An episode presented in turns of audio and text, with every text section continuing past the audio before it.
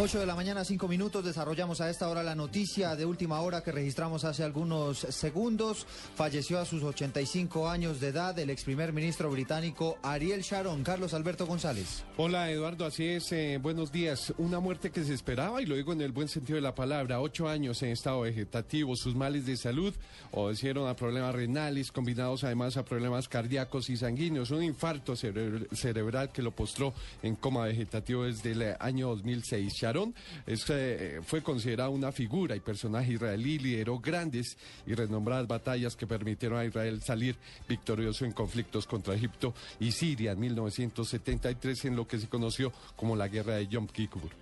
Pues eh, precisamente para hablar ya de este tema, conocer más detalles.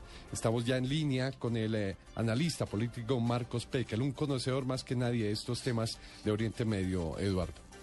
Marcos, eh, doctor Marcos Peques, buenos días. Muy buenos días, buenos días a la audiencia de Blue Radio. Bueno, eh, ayúdenos usted a, hacer un, panorama a nuestros oyentes de cuál es la importancia que tiene Ariel Sharon para la historia y sobre todo para el conflicto en el Oriente Medio.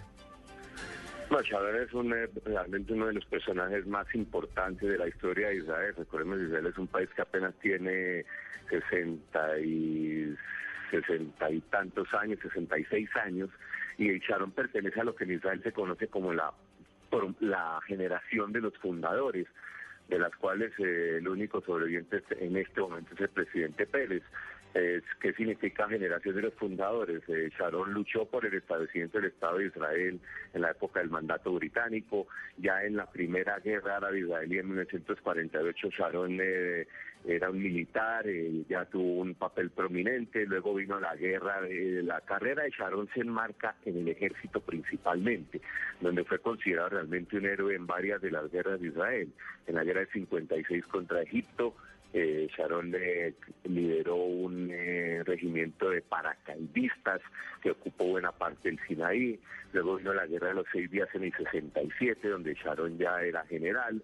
Y en el 73 realmente fue quizás su más importante contribución, como te mencionaba en la nota ahorita, la guerra de Yom Kippur o guerra de octubre, eh, una guerra que fue empezada contra Israel por Egipto y Siria, que en los comienzos, eh, los primeros días, eh, los avances de las tropas estudiantes egipcias fueron significativos y fue Sharon al mando de todo el bloque del comando sur del ejército de Israel que logró voltear la guerra, incluso penetrar en terreno egipcio más allá del canal de Suez y ser, eh, digamos, eh, fundamental en el curso de la guerra. Luego ya vendría su carrera política muy turbulenta eh, y pues con muchísimos altibajos, pero creo que cuando Sharon finalmente pues, se retira porque le da ese derrame cerebral que lo margina completamente, estaba en el pico de su carrera política y con muy buenas perspectivas de lo que tenía pensado hacer en el tema de la paz con los palestinos. Doctor Pekel, eh, finalmente quisiera preguntarle si ¿Puede haber algún cambio en el panorama del Oriente Medio, en el panorama político? Así como usted lo dice, él ya llevaba 88 años, eh, corrijo, eh, en estado vegetativo, pero simbólicamente puede haber algún cambio en lo que se refiere a la política en el Oriente Medio con la muerte de Ariel Sharon? No, simplemente que vuelva, digamos, a la agenda, especialmente al interior del gobierno de Israel, pues ya había una película ya una persona marginada, obviamente, eh, por las circunstancias de salud, pero que vuelva al debate su máxima contribución. Su máxima contribución realmente fue, al igual que otros líderes políticos como Menachem y Isaac Rabin, Sharon se caracterizó por ser un líder pragmático, por haber entendido que había que lograr una paz con los palestinos y que esa paz implicaba concesiones territoriales.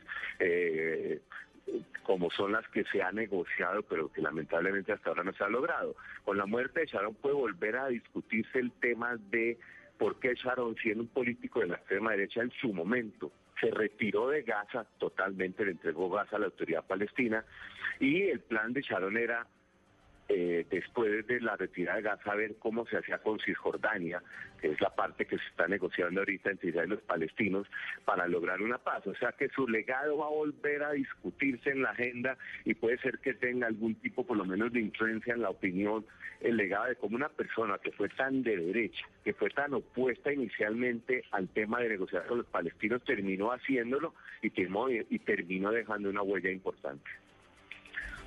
Bueno, es Marcos Pekel, analista y experto en temas de Oriente Medio. Nos está ayudando a entender la importancia que tiene la muerte del ex primer ministro británico Ariel Sharon, que se dio esta mañana a sus, a sus 85 años de edad y que lo registramos oportunamente aquí en los micrófonos de Blue Radio. Vamos a volver al